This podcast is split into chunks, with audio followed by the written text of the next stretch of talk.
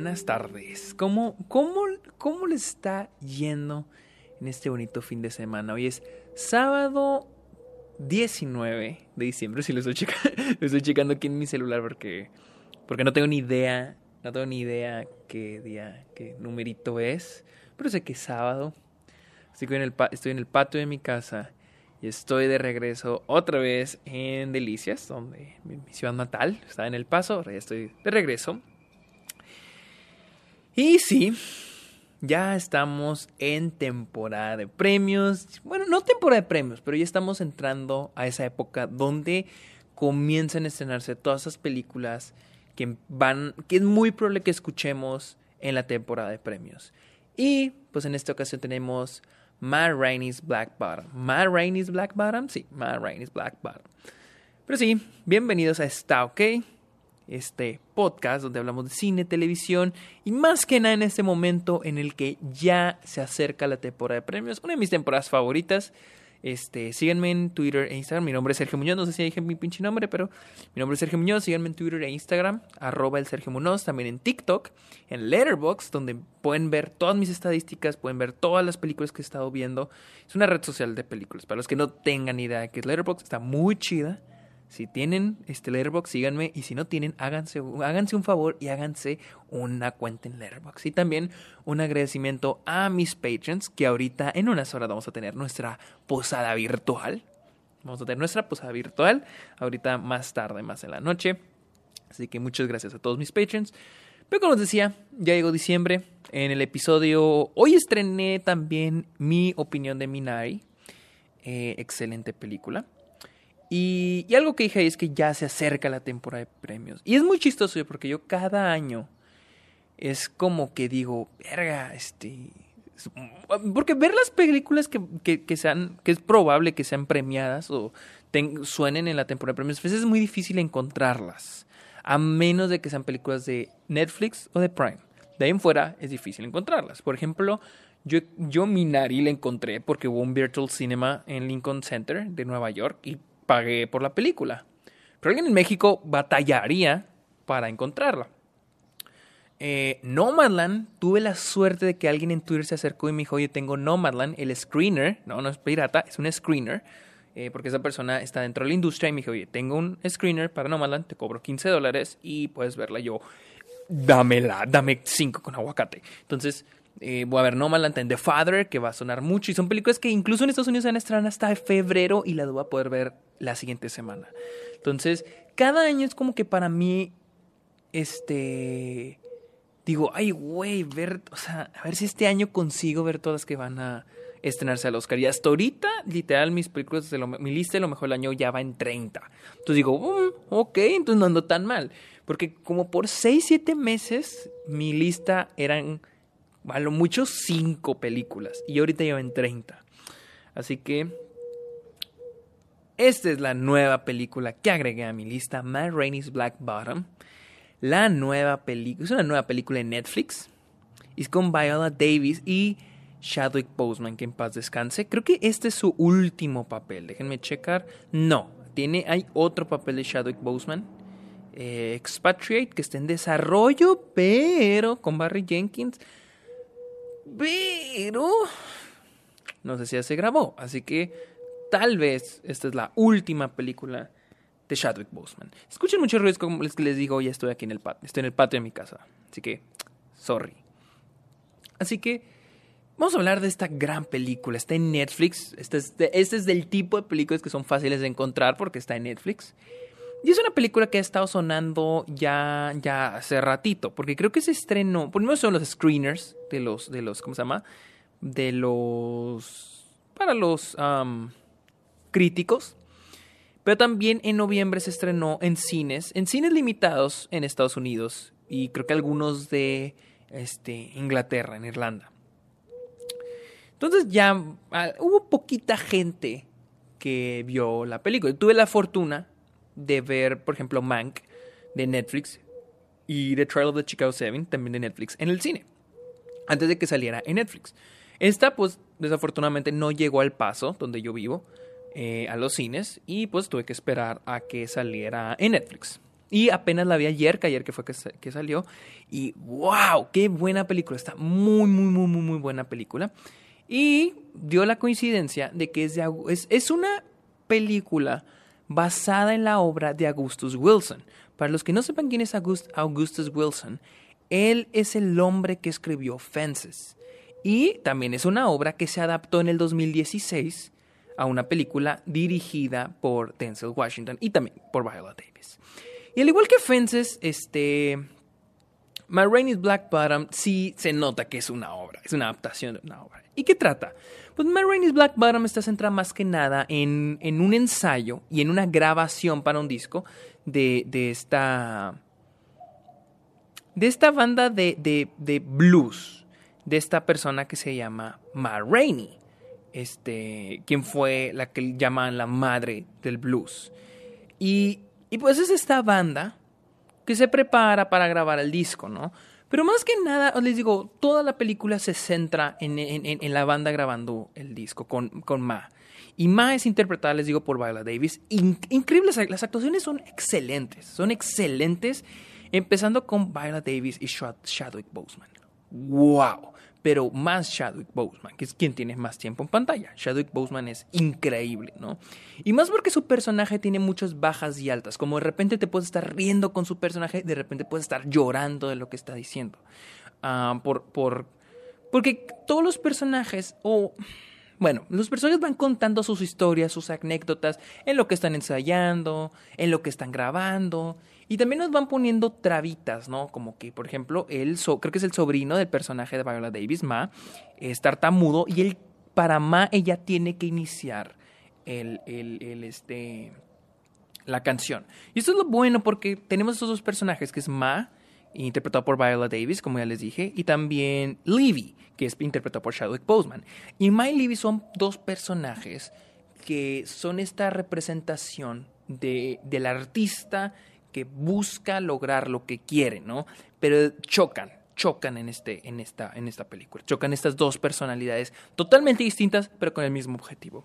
Uh, y siento que los dos actores lo hacen wow, son increíbles. No dudo que Chadwick Boseman vaya a ser nominado al Oscar este año, incluso es el favorito para muchos. Yo honestamente me quedo con James, o no recuerdo su nombre, se llama Rashi, que es el de, um, Sound of Metal sigo prefiriéndolo a él un poco más, pero no me molestaría si Chadwick Boseman llegara a ganar el, Oscar este año. Ah, y les digo, es, es, lo padre de esta película, eh, más que nada porque trata del viaje del artista afroamericano, el artista negro, más que nada, pues más que nada en Estados Unidos, ¿no?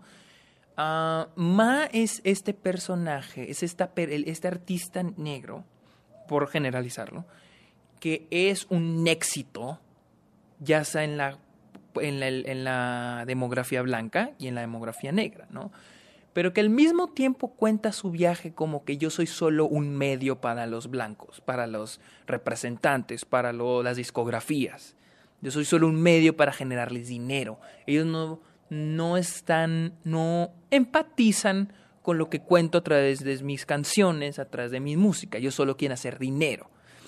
Y Chadwick Boseman es más como que yo sé tratar a los blancos, este, yo hago mi música a mi manera, yo hago lo que quiere, pero también él quiere lograr algo. Y claro, a diferentes puntos, porque Ma ya es una veterana y es alguien que ya está en cierto punto muy alto en su éxito, mientras que Livy, de este Chadwick Boseman, ya es un ya es un personaje, ya es un artista que, que, apenas está empezando, que está empezando, pero él ya tiene sus actitudes, ¿no? Claro, de acuerdo a las experiencias.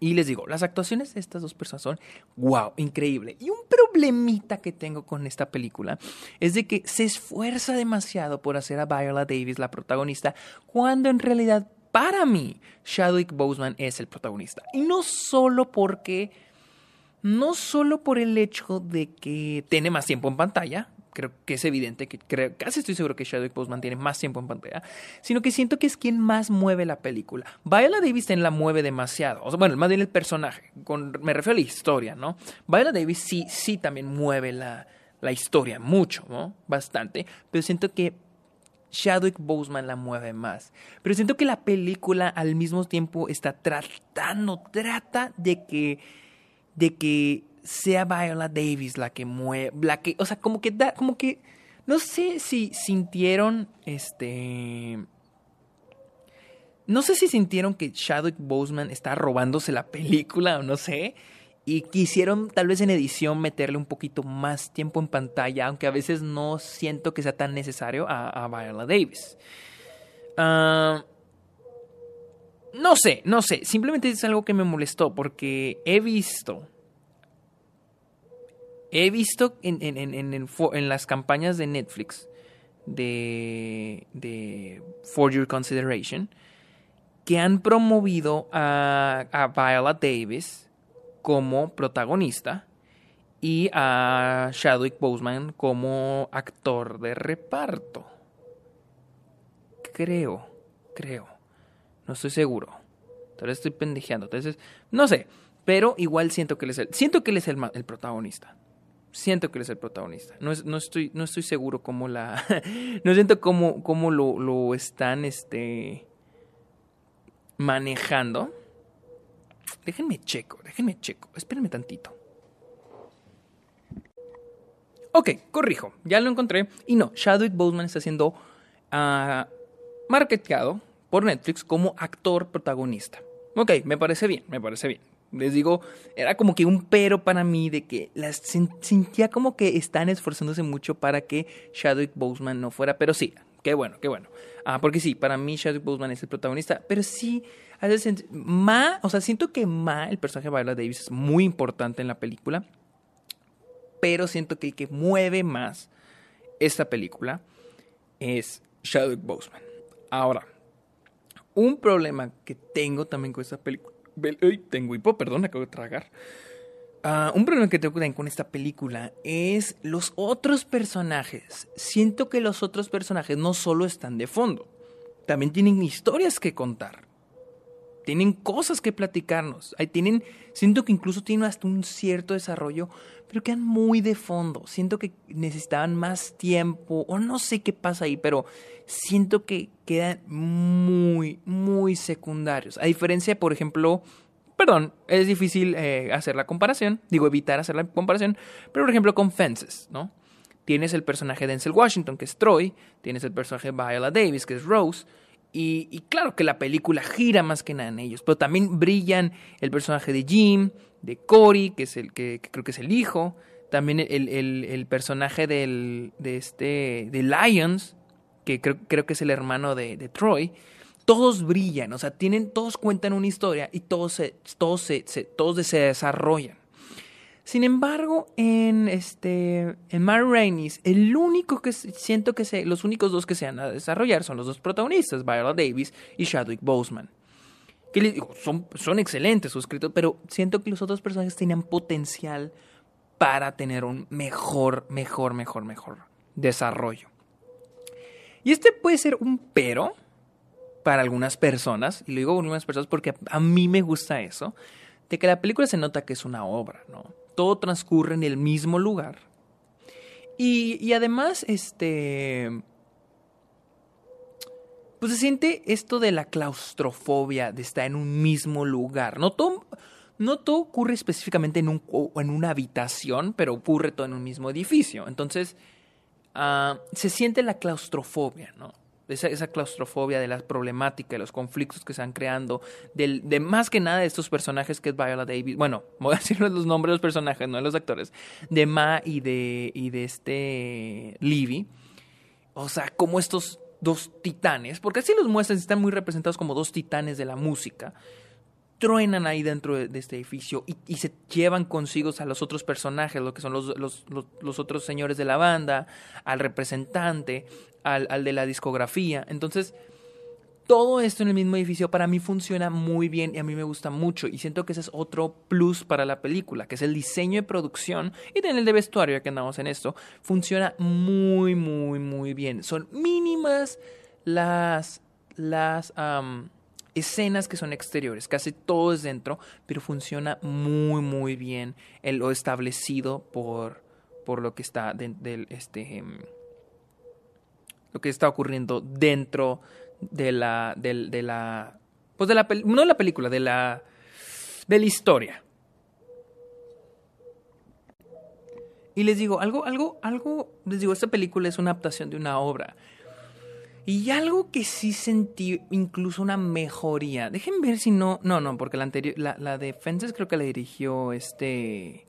Sí, no, la dirigió Denzel Washington. Una, una mejoría. Podríamos una mejoría, algo que se mejor en, en este Matt Rainey's Black Bottom, diferencia de Fences, es de que sí se siente como una. una sí se siente como una obra pero siento que la película tiene más elementos cinematográficos, tiene una mejor traducción de lo que es una obra al cine. La fotografía está muy bien hecha, la edición también está muy bien hecha. Y era, un problemita que tenía con Fences, me acuerdo cuando la vi hace, que cuatro, hace cuatro años que la vi. Y, y, ese era mi problema con Fences, muy mínimo, tampoco me molestaba, pero eran las escenas eran muy largas, pues porque obviamente era basado en una obra, y, pero no había tanto movimiento, no había tanto movimiento de cámara. A veces como que... Incluso sentía como que estábamos viendo la obra. Había tres paredes, no había una cuarta pared, no había más movimiento de la cámara, no había un dinamismo, por así decir, de la cámara. Y aquí sí se siente más eso, sí se siente más como que, obviamente sí se siente un poquito como obra, pero también se siente como una película, se siente más el uso del director, es George C. Wolf, se siente más que este hombre está aprovechando los elementos cinematográficos, porque dice, esto no es una obra, es una película, y se nota más eh, un mejor uso, al menos a, comparación de cómo lo hizo Fences, que lo cual me, parece muy bueno. Y les digo, uno de los temas más, más notables de, de, esta de esta película es como que el viaje, o al menos el que yo capté. Tal vez ustedes capten otro mensaje y está bien.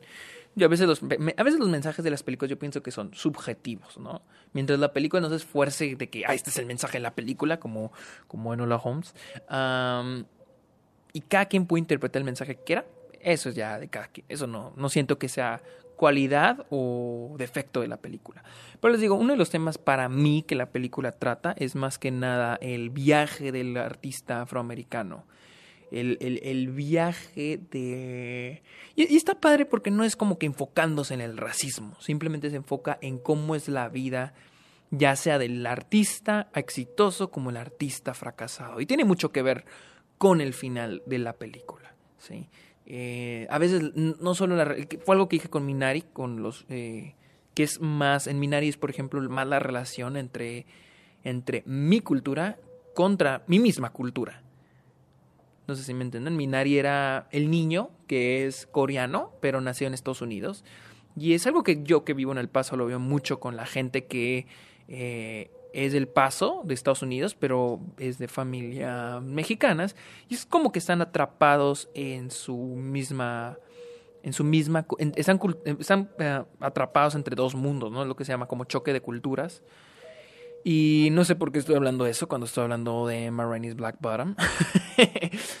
ah, pero les decía, sí, sí, entonces la relación del niño con su misma cultura, pero él desde la perspectiva un poquito más americana. Y siento que con Rainey's Black Bottom es lo mismo, es como que la relación entre incluso artistas ah, afroamericanos, artistas negros, pero también la relación con el exterior, cómo son tratados por, por, por decir, ponerles un nombre, los poderosos, los, los dueños de la discografía, los estudios, los que hacen dinero, cómo los utilizan a ellos con medio para hacer billetes. Entonces, yo creo que ese es el tema que yo, yo más que nada capté a través de las experiencias. Y yo, yo algo, algo que también me encanta la película que lo recuerdo es de que yo he dicho mucho que hay algo que se llama exposición. Para los que no sepan qué es la exposición, es cuando el director, bueno, la película da información a la audiencia.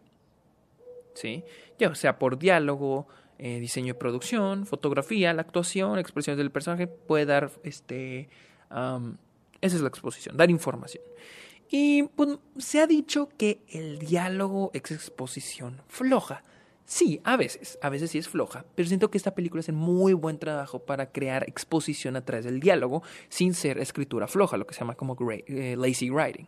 Siento que es muy buena dando este dando la oportunidad de de crear estas experiencias y a través de esas experiencias que cuentan los personajes, conocerlos, conocerlos más, más, más, más, más, e ir sabiendo quiénes son. Como les digo, el personaje de Chadwick Boseman, Libby, es un personaje que de repente te puedes estar atacando, risa lo que está diciendo y en dos minutos ya estás llorando por una experiencia triste o desgarradora que está contando. y les digo, porque esta película tiene muchos momentos de monólogo, de monólogo, perdón. Ah, y me imagino que cuando es la obra, yo, yo no había escuchado esta obra antes, pero imagino que cuando ves la obra y el, y el actor o el personaje está contando su monólogo, su experiencia, yo creo que él viene y se, es desde que se acerca a la audiencia y no le está contando a nosotros. ¿Sí? Siento que, o sea, se ve, es evidente las escenas de monólogo en esta película, ¿no? Y siento que eh, como audiencia te puedes perder poquito, al menos yo me imagino que la obra a ser muy chingona, de ser diferente, pero siento que en la película no tiene eso de que viene el actor a nosotros. En la película pues simplemente se le está contando a los demás personajes y siento que esto hace que el, el tono o el pace, el paso, el tempo de la película se siente un poquito lento. A mí me gustan las películas lentas, pero sí a veces sí me sentí un poquito perdido entre los diálogos, perdido entre lo que iba diciendo, o sea, me perdí mis propios pensamientos, porque los, los monólogos son largos, sí son largos, y sí se siente un poquito que se pierde el tempo por ahí, o sea, sí se, sí se vuelve un poquito tedioso y un poquito lento para la audiencia. Ah, ¿Cuánto llevo hablando? 21 minutos. Minari creo que te dure lo mismo. No te, les digo, no tengo mucho que hablar. A veces cuando las películas son muy buenas no tengo mucho de qué hablar. Más que decir que son muy buenas. Las actuaciones son muy buenas. Diseño, producción, actuaciones. La fotografía también es buena. La edición también es buena. Solo, solo esos son mis peros. Yo creo los, los personajes secundarios que quedan muy de fondo. Y, y, les digo, y aún así, los personajes secundarios tienen sus monólogos. También tienen sus monólogos y a veces les digo, queda medio perdido queda medio perdido los, los, los, los, monólogos de ellos. Y no es culpa de los actores, siento que es un poquito, un poquito como está contada, contada la historia. Ah, sí, siento que esta película es una de mis películas favoritas del año. My Rain is Black Bottom, siento que es una de mis películas favoritas del año. Ahorita que me estoy metiendo a Letterboxd porque aquí ya tengo mi pinche lista. Déjenme ver, déjenme guacho sí está en mi top 10, ¿verdad? Si está en mi top 10, puede cambiar, puede que no. Ah, y estoy considerando muy seriamente hacer un video como el que hice el año pasado. Pero es una chinga. Uh, pero lo voy a hacer. Hoy volví a ver el video que hice el año pasado y dije, no mames, que yo hice eso, puta madre. O sea, porque me gusta mucho cómo quedó y aparte está muy largo. Siento que está medio elaborado y digo, ah, qué hueva, pero sí tengo poquitas ganas de hacer un video. Si no, pues aquí mismo, aquí mismo en está ok. Así que yo les recomiendo mucho. Eh, Minari, les digo, eh, yo creo que hasta febrero van a tener que esperar. Pero My Black Bottom la pueden encontrar en Netflix. Dura una hora 34. Sí, sí les puede hacer poquito larga, más que nada por esto que les digo. Pero sí es una muy buena película. Muy, muy buena película. Una película que muy probablemente vamos a escuchar demasiado, demasiado en este. En el próximo año de la temporada de premios. Más que nada por Chadwick Boseman. Esta es una película que puede darle a Chadwick Boseman su Oscar uh, póstumos, póstumos creo que se dice.